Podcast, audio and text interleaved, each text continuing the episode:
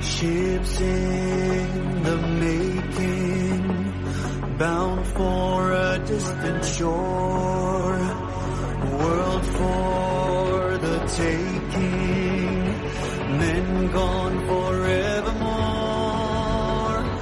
boarding and setting Sexto Continente. Dirigido por el obispo de San Sebastián, Monseñor José Ignacio Monilla.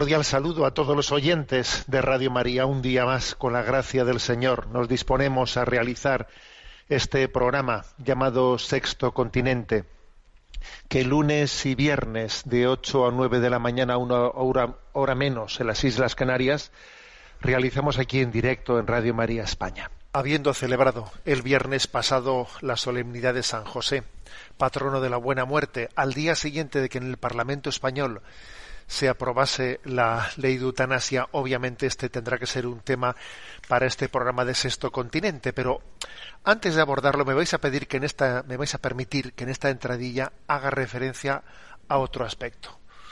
Algo que la Iglesia hizo público el lunes pasado, día 15. Fue un pronunciamiento por parte de la Congregación para la Doctrina de la Fe a una, a una pregunta que se le había formulado sobre eh, la licitud de las bendiciones de las uniones de personas del mismo sexo. Si era lícito que la Iglesia se produjese una bendición, obviamente no preguntaban por un sacramento del matrimonio, no, preguntaba por un, una bendición un- a modo de sacramental, no de sacramento, a las bendiciones a una pareja mm, de, de- que está en unión homosexual el cardenal precepto de esta congregación de la doctrina de la fe eh, anunció que el Papa Francisco le había eh, bendecido, le había eh, mandado, había firmado el- la publicación de esta respuesta. Y la respuesta, como, como podéis imaginar y supongo que ya habréis escuchado, la, la respuesta es que no es lícito bendecir por parte de un sacerdote de la Iglesia, por parte de la Iglesia, eh, a una pareja de que está en unión homosexual.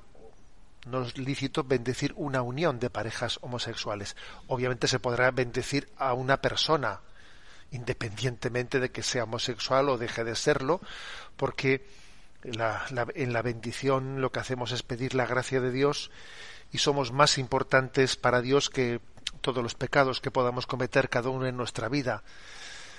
Pero otra cosa distinta es bendecir no al pecador, sino bendecir al pecado.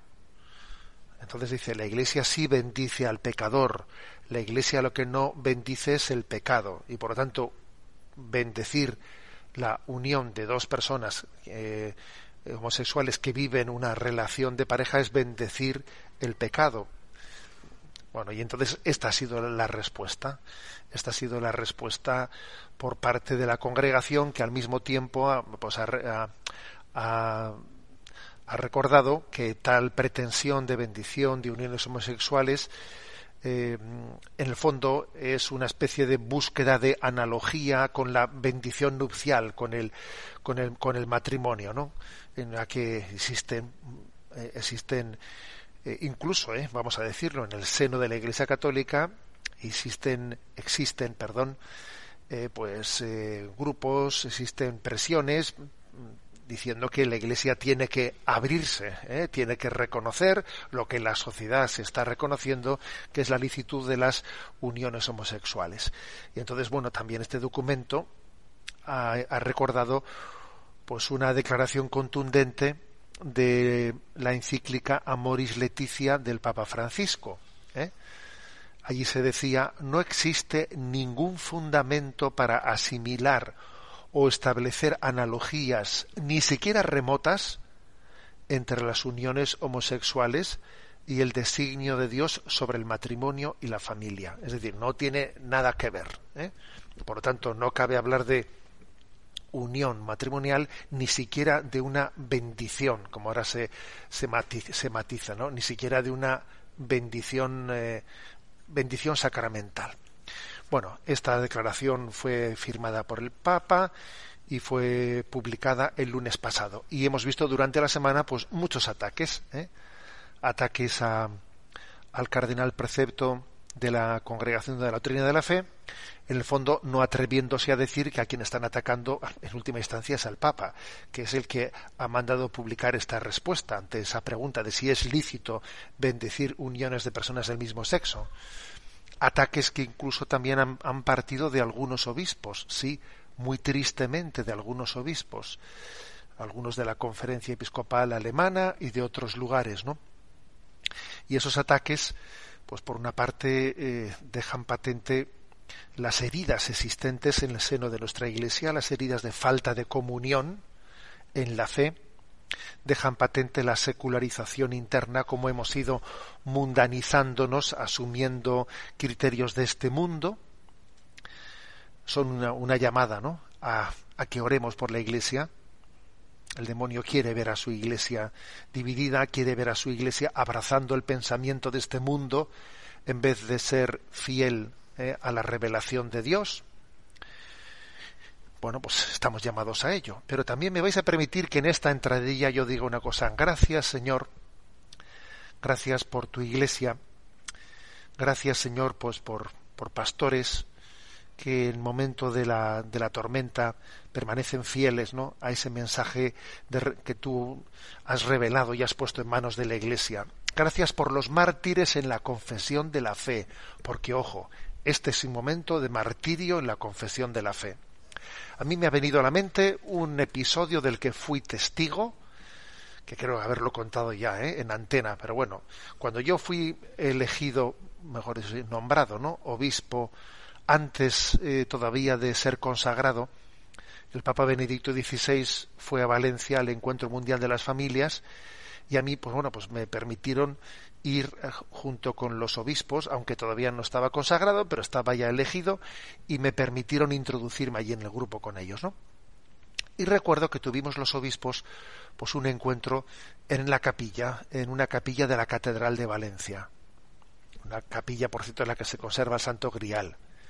Y no olvidaré nunca las palabras que el Papa Benedicto XVI dirigió al episcopado español en aquel momento, porque el episcopado español había aprobado entonces un documento llamado Teología y Secularización en España, un documento que había sido publicado contra viento y marea, porque en ese, en ese documento Teología y Secularización en España se había puesto el dedo en la llaga de cómo en nuestras facultades de teología eh, pues se habían infiltrado montones de errores en la enseñanza de la teología, montones de errores sobre la virginidad de María, sobre la divinidad de Jesucristo, sobre la presencia real de Cristo en la Eucaristía, sobre la resurrección, sobre la revelación, sobre cosas muy gordas.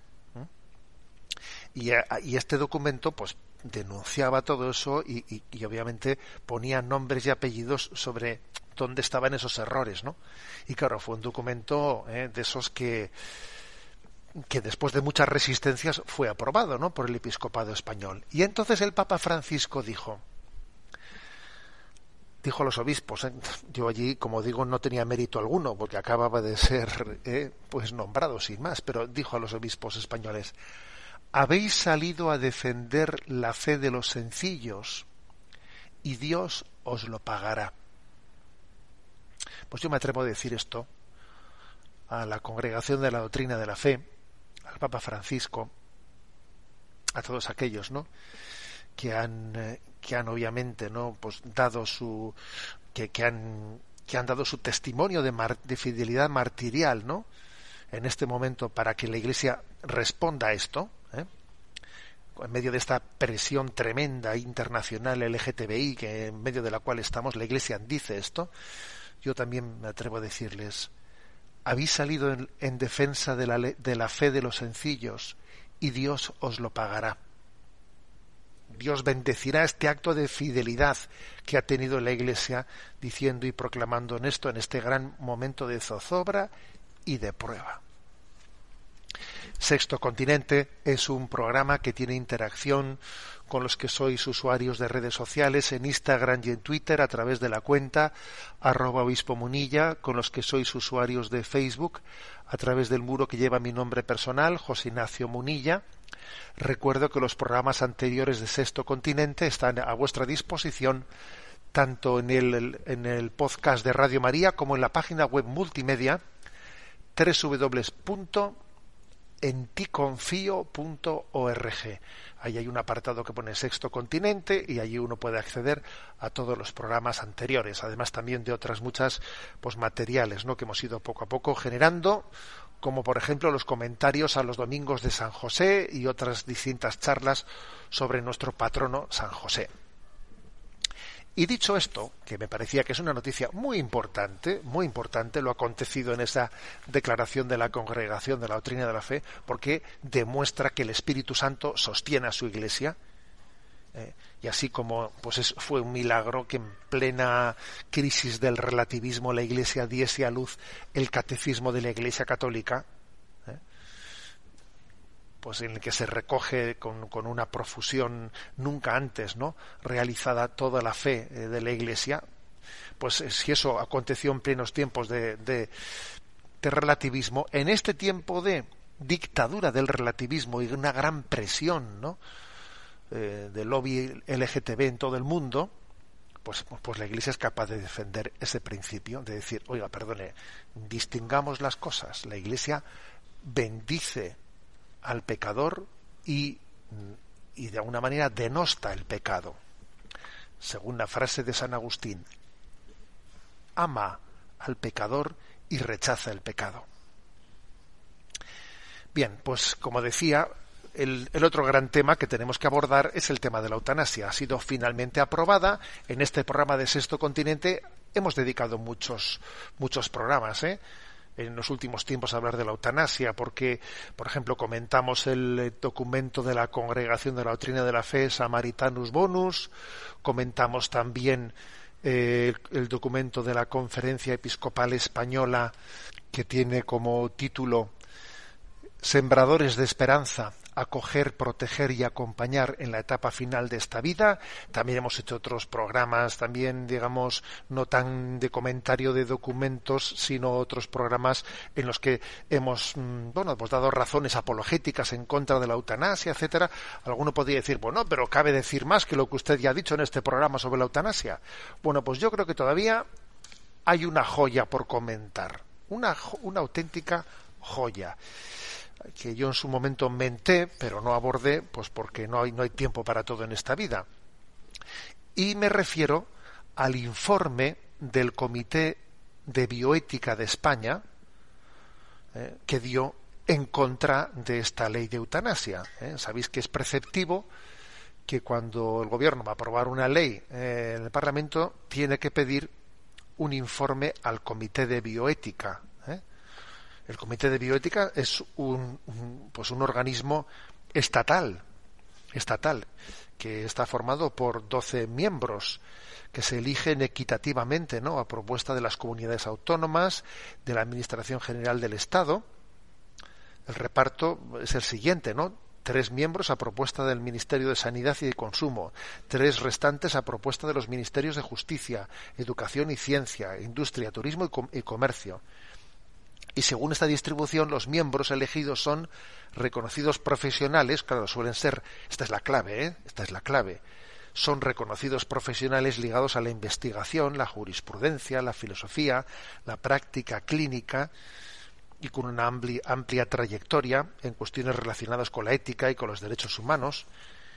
Y entonces, claro, pues es que resulta que este Comité Nacional de Bioética, por unanimidad, repito, por unanimidad, se opuso completamente al, a la ley de eutanasia aprobada. Entonces, su informe es una joya, ¿eh? son unos 70 folios, pero es una joya, ¿no? De matizaciones y, y, es, vamos, es muy, muy educativo, ¿no? Entonces, bueno, pues como todavía tenemos tres meses para, porque después de esta aprobación se anuncia que dentro de tres meses entrará en vigor esta ley.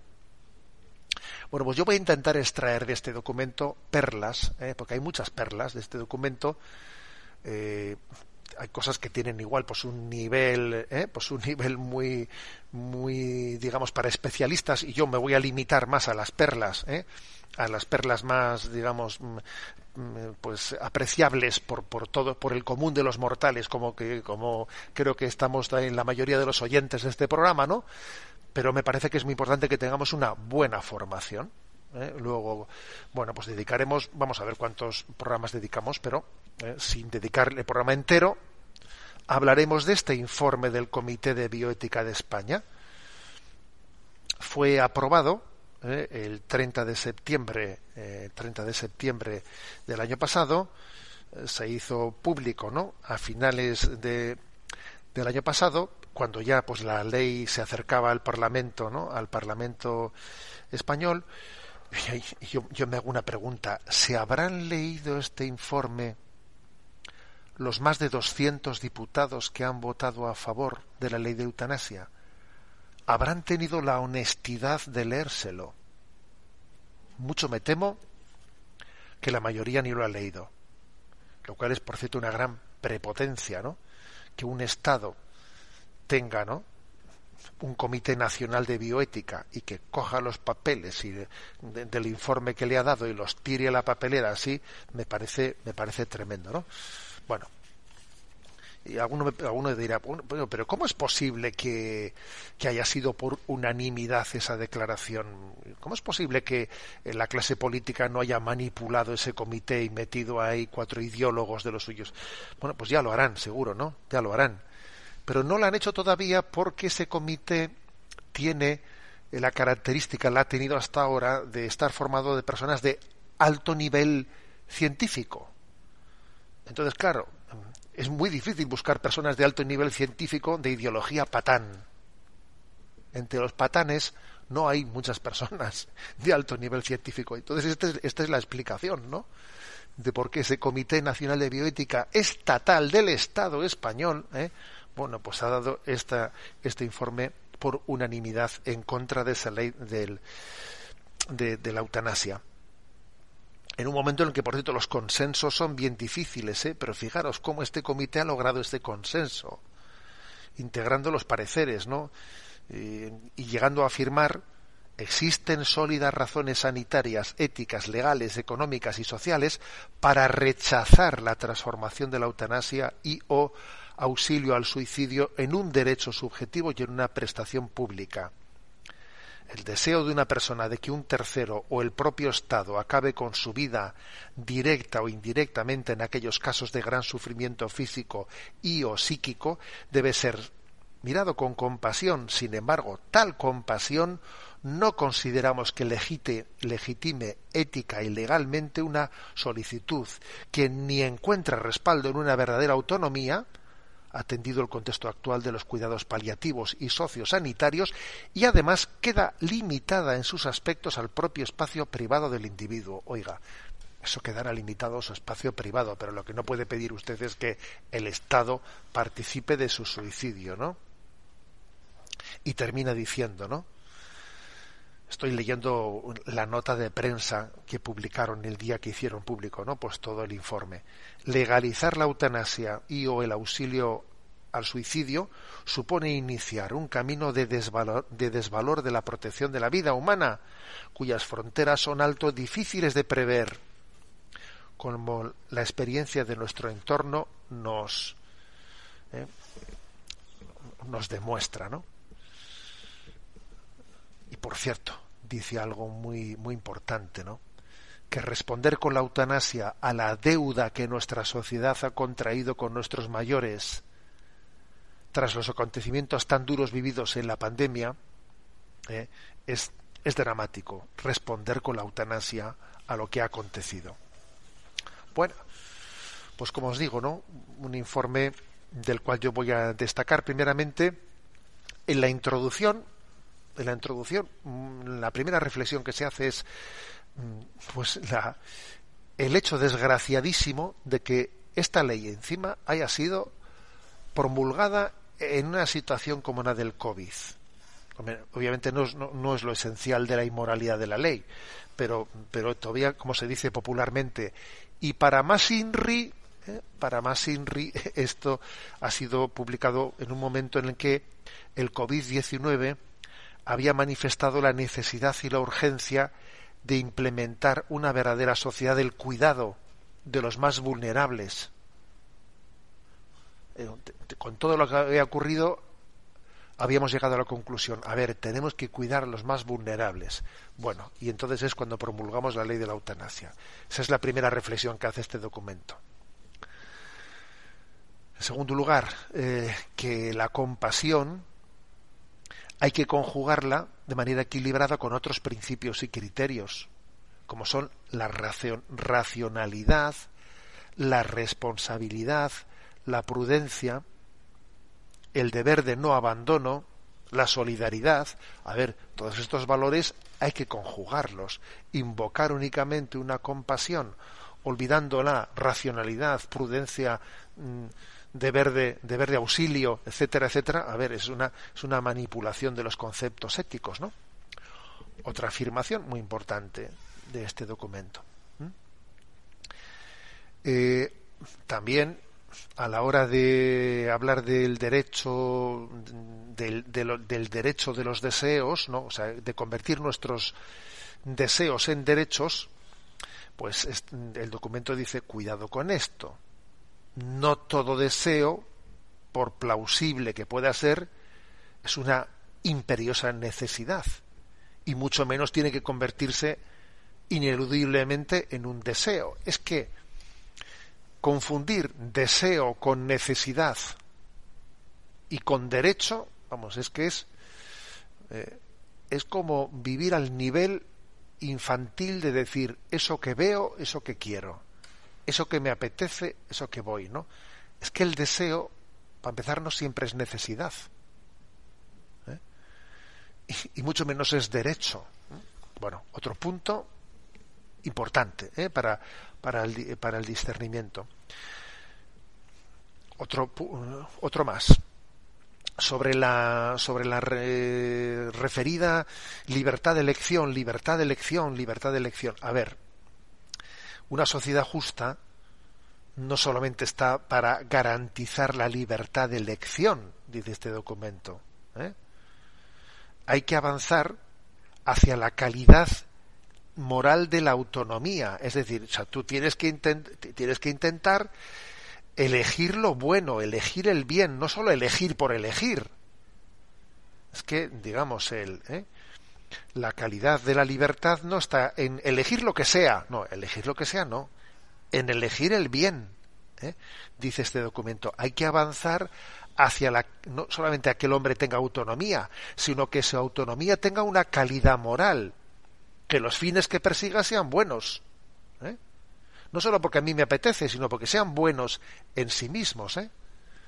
Fijaros que es toda una esperanza ¿eh? que un comité nacional de bioética hable en estos términos. ¿eh? A mí me parece que, vamos, se me llena de esperanza el corazón. ¿eh? sigue adelante, ¿no? El documento y dice, ¿no? Eh, claro, es que para que un deseo o una pretensión, ¿no? Se, se, convierta, se convierta en un derecho, es que la existencia del derecho exige razones, razones, ¿no? Más allá de los deseos de una persona. Porque claro, eso implica, si, si, llega a convertirse algo en un derecho, implica que, que va a existir un poder que permite controlar la conducta de otros. ¿eh? Y entonces eso, eso hay que hacérselo ver, hay que hacérselo mirar de una manera muy clara, ¿no? Bueno.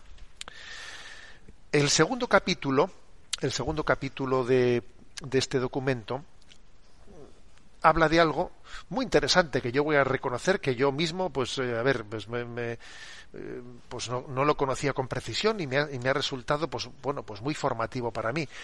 ¿Cuál es el marco legal, antes de la aprobación de esta ley de eutanasia, cuál es el marco legal español sobre el homicidio compasivo y el auxilio al suicidio? O sea, actualmente, ¿no? Antes de aprobarse esta ley.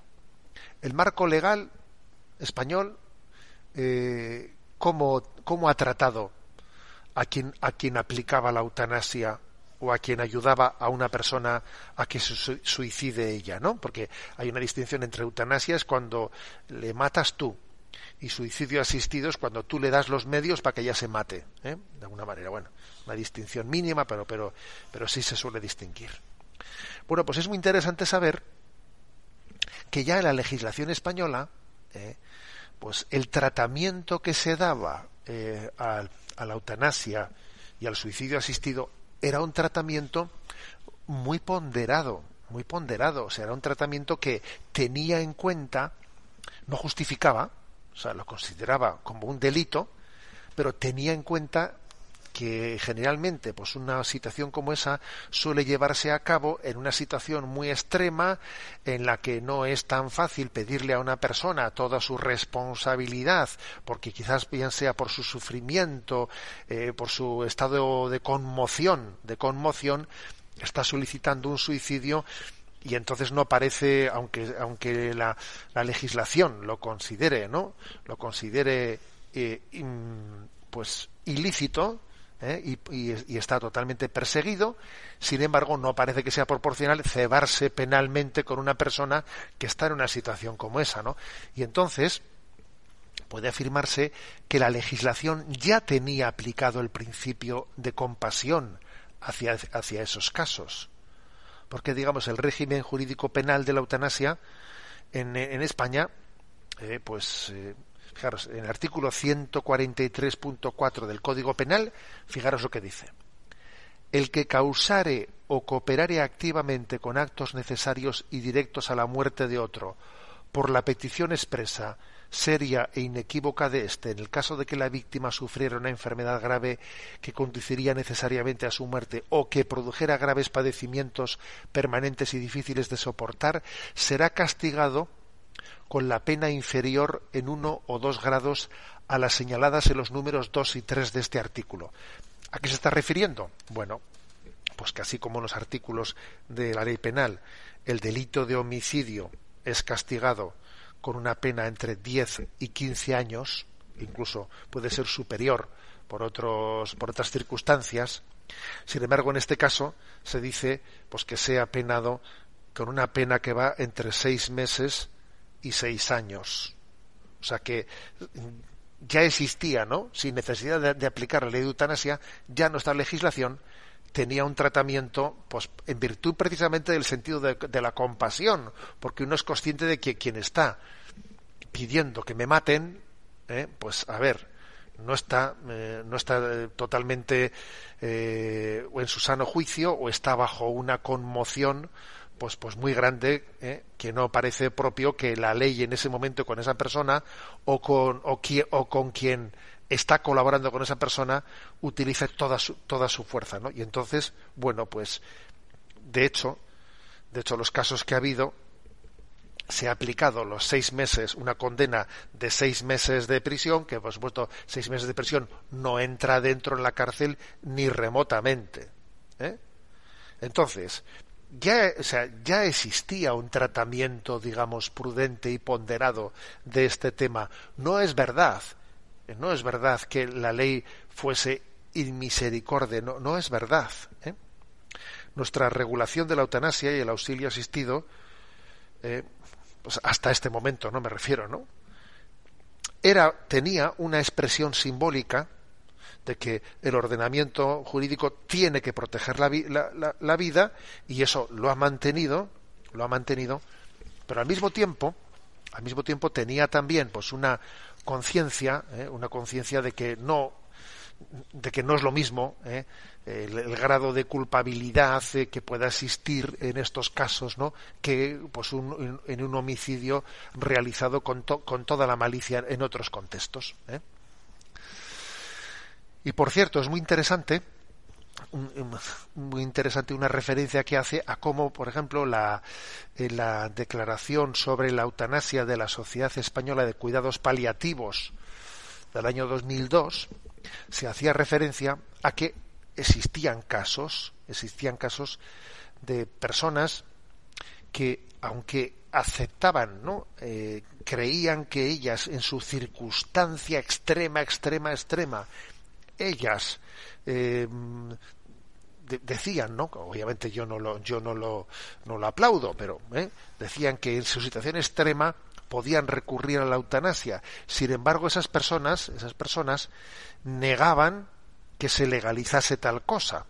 Por, por, por motivos de prudencia, porque eran conscientes de que si tal cosa se legalizaba, pues las, repercusiones negativas de esa legalización pues iban a, iban a ser tremendas. O sea, personas incluso, fijaros, ¿eh? de que aun, aun pensando que en su circunstancia concreta tan extrema, ¿eh?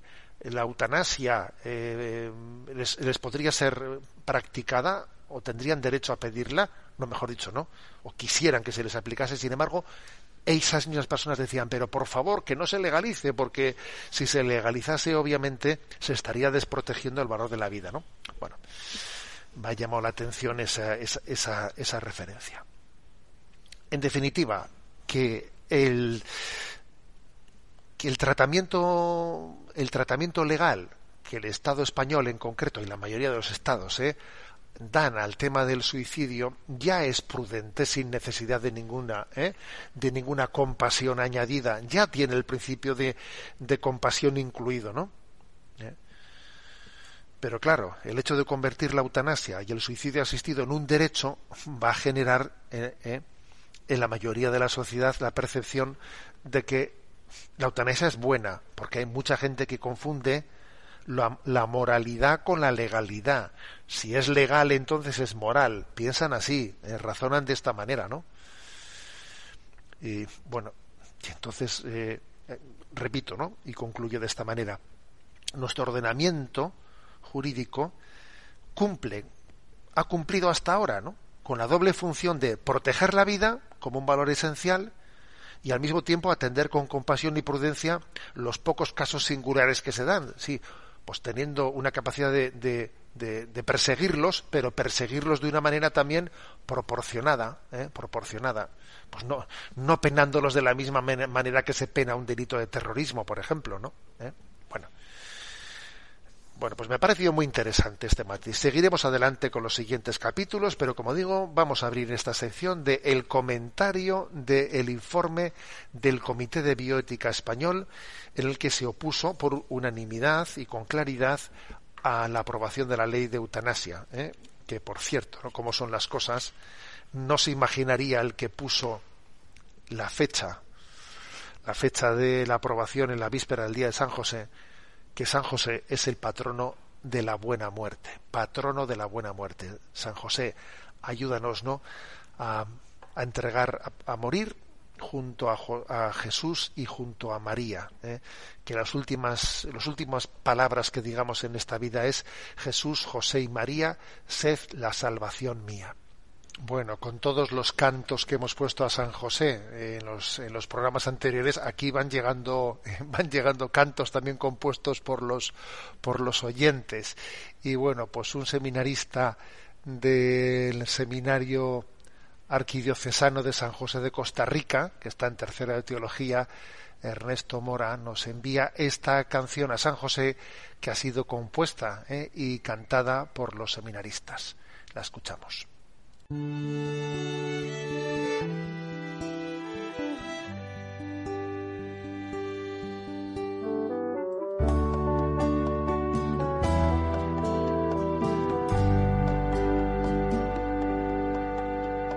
San José, primer varón que aceptó al Mesías, que viviste del silencio y siempre de la acción.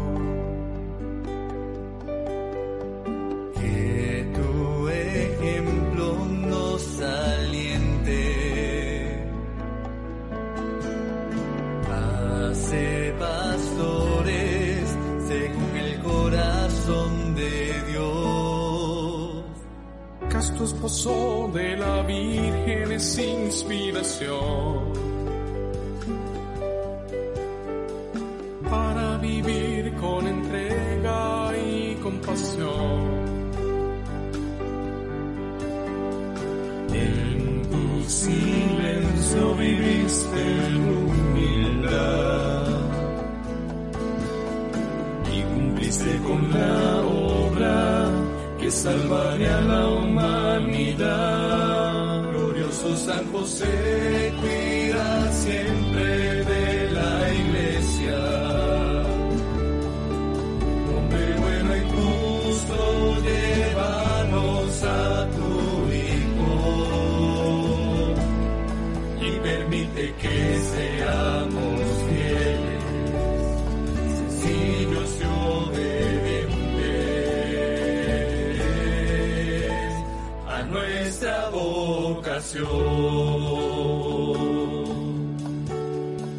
Abrazaste el misterio de la redención.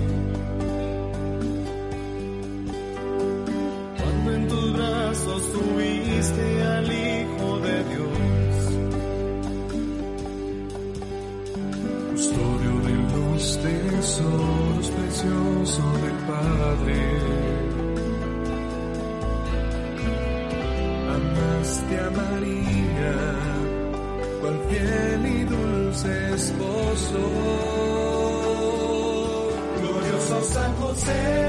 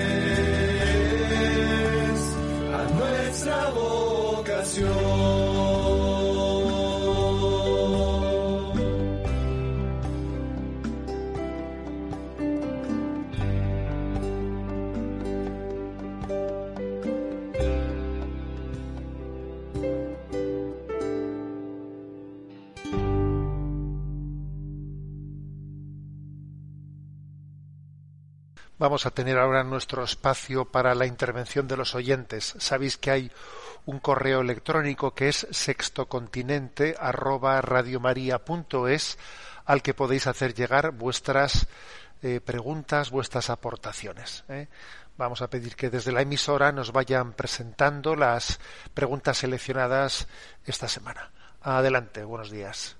Buenos días, monseñor. Una oyente llamada Concepción nos dice Monseñor, le quería comentar algo que observo a diario en las Eucaristías en las que asisto. Me produce mucha pena el hecho de que no se cuide en la mayoría de nuestros templos la megafonía. Así ocurre que las lecturas no transmiten una buena audición ni comprensión de las mismas, con lo importante que es la parte de la palabra de Dios.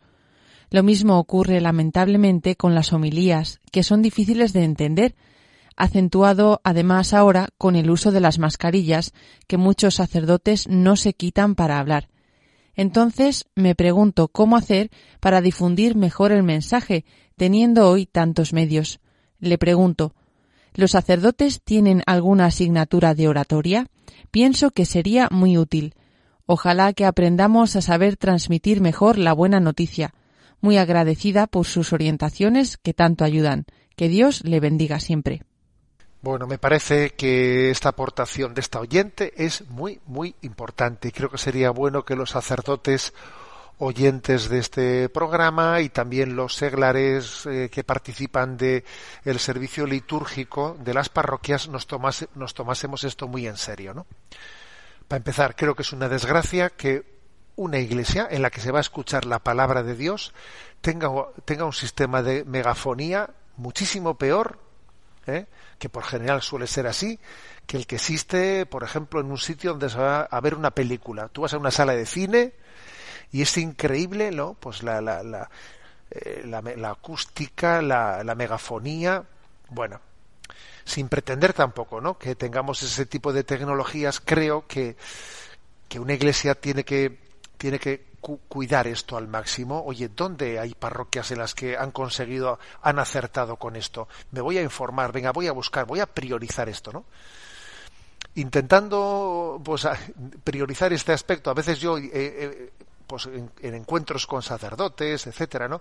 He utilizado una imagen de esas un poco así provocativas, ¿no? Para, pues para que nos demos cuenta lo importante que es priorizar este aspecto de la escucha de la palabra, ¿no?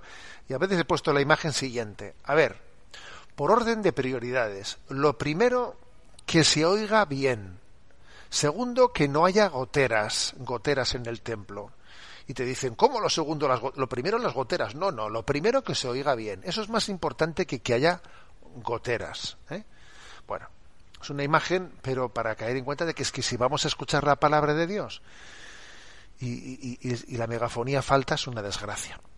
Lo mismo en cuanto a la proclamación ¿eh? de la palabra se refiere. ¿eh?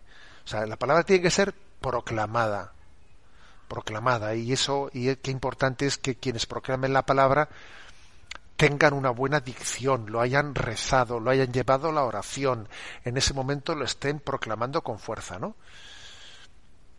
No se trata de declamar una poesía, no, tampoco es eso. Se trata de proclamarlo, ¿no? Y para eso, pues, mm, dominar bien eh, el texto que se va que se va a proclamar y, y, transmitirlo con, pues eso, con las cadencias, con las cadencias que tiene que tener y con fuerza y con convicción, ¿eh? Bueno, y con respecto a lo que dice el oyente ya de la preparación de los sacerdotes en su oratoria para hablar, etcétera, bueno, pues la verdad es que eso eso no es tan eh, no es tan sencillo el poderlo conseguir, ¿eh? Porque también tiene algo de don, de carisma, pero yo creo que los sacerdotes deberíamos también de escucharnos unos a otros, ¿eh? eh de aprender de otros. Bueno, pues mira, escucho a este y de este recibo esto, escucho al otro. Eh, creo que, que, es bueno, que es importante hacer, hacer ese ejercicio. ¿eh? A veces incluso viene bien hasta grabar una homilia y escucharte a ti mismo, que nos suele, echar, nos suele dar un poco de repelús, ¿no?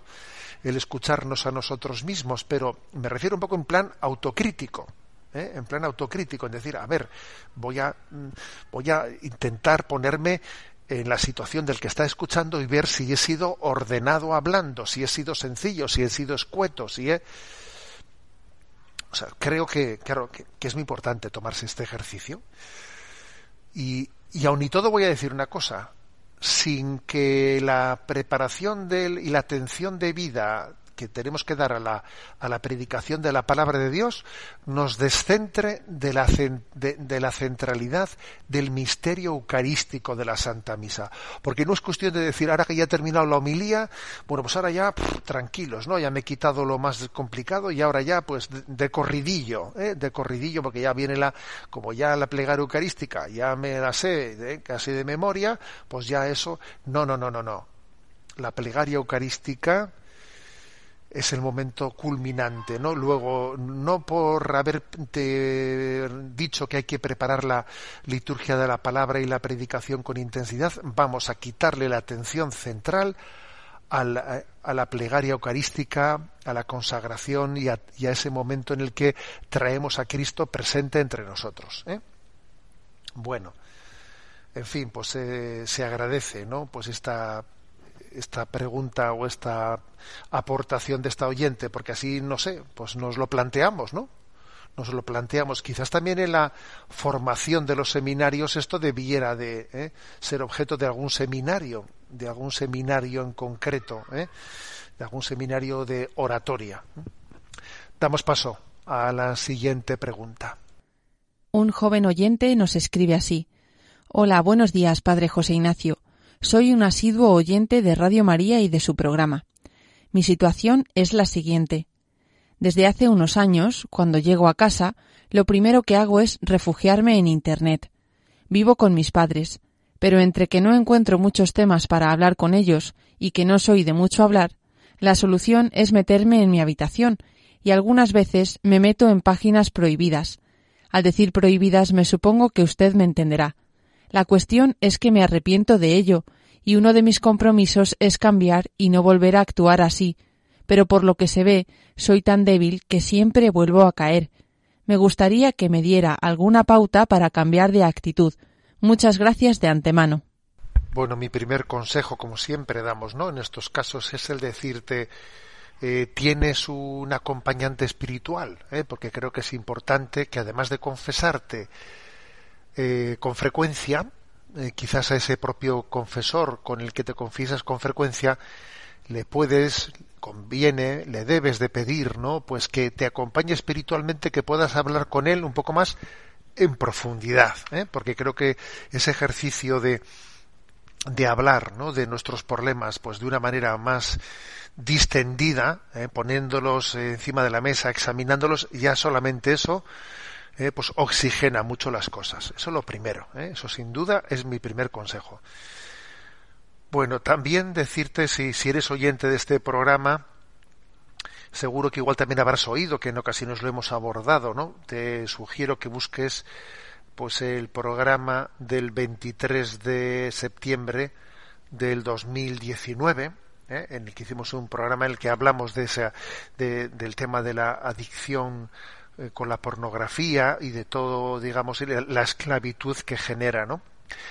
Yo creo que, a ver, pues eh, es un problema que, que es una, una, gran plaga, ¿eh? Estamos ante una gran plaga, una gran lacra que está haciendo un, pues un daño inmenso. Son muchísimas las personas que odian profundamente la pornografía, pero pero a pesar de odiarla, se dan cuenta de que de que pues están atrapadas están atrapadas por una atracción que les ha creado una adicción y entonces odian, se sienten profundamente decepcionados de estar atrapados con la pornografía y sin embargo no son capaces de romper con ello. Eso, esta descripción que estoy haciendo de esa situación es claramente es un signo de adicción, de que se ha generado una adicción. Porque claro, si yo tengo un profundo rechazo, ¿no? De lo que es la pornografía y a pesar de eso estoy continuamente no puedo no eh, romper con ese hábito ahí hay una adicción ¿eh? es posible que, que lo que comenzó con un pecado eh, ese pecado se ha convertido en un hábito y del hábito se ha pasado a una adicción. Bueno y cómo romper con eso pues una adicción de ese estilo solo no se va a poder romper ¿eh? Es obvio que hay que recurrir a los bienes, eh, mejor dicho, a los, a los, mm, a los dones sobrenaturales. ¿eh? eso es obvio, recurrir con frecuencia a la confesión, viviré habitualmente en gracia de Dios y si caigo me levantaré. Primer lema de nuestra vida. Apoyarnos en la oración, pedir a Santa María, nuestra Madre, y a San José el don de la pureza. ¿eh? También formarme, por ejemplo, en ese, eso que, ese consejo de, ese programa del 23 de septiembre del 2019. Si buscas también en, en Internet encontrarás fácilmente un documento de la Conferencia Episcopal estadounidense que tiene como título Crea en mí un corazón puro. ¿Eh? Es un documento de la Conferencia Episcopal Española, perdón, estadounidense, pero que está traducido ¿eh? al español sobre este tema, ¿no? Una respuesta pastoral a la pornografía. Crea en mí un corazón puro. Verás que allí se habla mucho de los recursos para poder ayudar a la gente que está con adicciones. Y dependiendo de dónde vivas tú, pues es posible que tengas más recursos. A veces en algunos lugares existen eh, recursos bien organizados de personas que acompañan a quienes han caído en ese tipo de adicciones. Les dan pautas de cómo sacarles de sus obsesiones, de la mala utilización de Internet, etcétera, etcétera, etcétera. ¿no? Por ejemplo, de ese hábito de aislarse en vez de estar en comunicación con, con la familia, con los padres, meterse en el cuarto de esa manera. Bueno, yo creo que, mira, también existe eh, el servicio de sexólicos anónimos, ¿eh? el servicio de sexólicos anónimos, y no le tengamos miedo a estas cosas, ¿eh? pues está haciendo también un, servicio muy grande a muchas personas. entonces, también podrías dejar, pero dejarte acompañar, dejarte acompañar comenzando por la por el acompañamiento a la dirección espiritual, dejarse acompañar, porque es, es obvio que se han tejido redes, redes para atraparnos, para atraparnos, ¿no? Y, y necesitamos ¿no? pues la ayuda de, de, tantas otras personas, ¿no? de la comunión de la Iglesia, de quien ha pasado por ahí y, ha sido liberado, de la experiencia ¿no? acumulada de la Iglesia para poder ser rescatados. Bueno, pues yo creo que combinando todas las cosas que te he dicho te vamos a encomendar, ¿eh? te vamos a encomendar toda la audiencia y le vamos a pedir a San José que te dé ese don, ¿eh? el don de la liberación de ese mal hábito en el uso de Internet. Adelante con la siguiente consulta. Una oyente llamada Isabel nos comparte. Buenos días. He escuchado el programa de San José y me parece muy interesante. Yo tengo dos hijos y me divorcié hace 15 años. Ellos tenían entonces trece y diecisiete años. Ha sido muy difícil, pero he rezado mucho por ellos, hasta el punto de que creo que cuando falta el pilar de la figura paterna, lo puede sustituir la oración. Estoy muy orgullosa de ellos. Me han ayudado mucho y son un modelo. En estos programas en torno a San José hemos hablado mucho de la herida paterna, la herida por carencia de padre o por una experiencia traumática y obviamente cuando se produce ¿no? pues un divorcio hay que estar muy atento porque es un escenario en que la herida paterna tiene muchos boletos para entendernos no para, para infligirse en los hijos ¿no? me parece me parece bien no pues esa esa experiencia que transmite el oyente de que como la oración le ha permitido no en situaciones difíciles pues de alguna manera pues le ha inspirado ¿eh? para poder también educar a sus hijos en una situación de carencia paterna. Pero también me atrevo a decir lo siguiente. ¿eh? Vamos a ver, yo creo que la, además de los medios sobrenaturales, también hay que buscar los medios naturales porque ambas cosas tienen que ir al unísono. ¿eh? Entonces yo creo que, mira, la Iglesia, por ejemplo, suele hablar de la figura de los padrinos. ¿eh?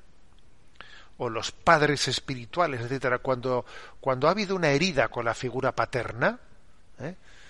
Pues por muchos motivos, ¿no? Que puede ser desde un fallecimiento hasta que, ojo, el fallecimiento suele generar menos herida, ¿eh? Hasta pues una experiencia traumática. Cuando, ha habido, cuando hay una carencia de figura paterna es importante estar atento a cómo suplirla con otras referencias también de paternidad, que puede ser el padrino, que para eso está, que puede ser una paternidad espiritual, un padre espiritual, un tío, un tío, un hermano mayor. A ver, yo creo que es, que es importante, ¿eh? es, la, referencia de esa paternidad masculina en la psicología de un, de un niño, de, un adolescente, es muy importante. Luego, en casos de, herida paterna, hay que estar atento, ¿no? A ver de una manera y de otra por dónde podemos también complementar, ¿no? Esa, mm, esa pedagogía, ¿no? En la que también la sombra de Dios Padre se hace presente a través de otras figuras, ¿no? que son referentes, referentes en la educación de los hijos. Bueno, tenemos el tiempo cumplido. Me despido con la bendición de Dios Todopoderoso, Padre, Hijo y Espíritu Santo. Alabado sea Jesucristo.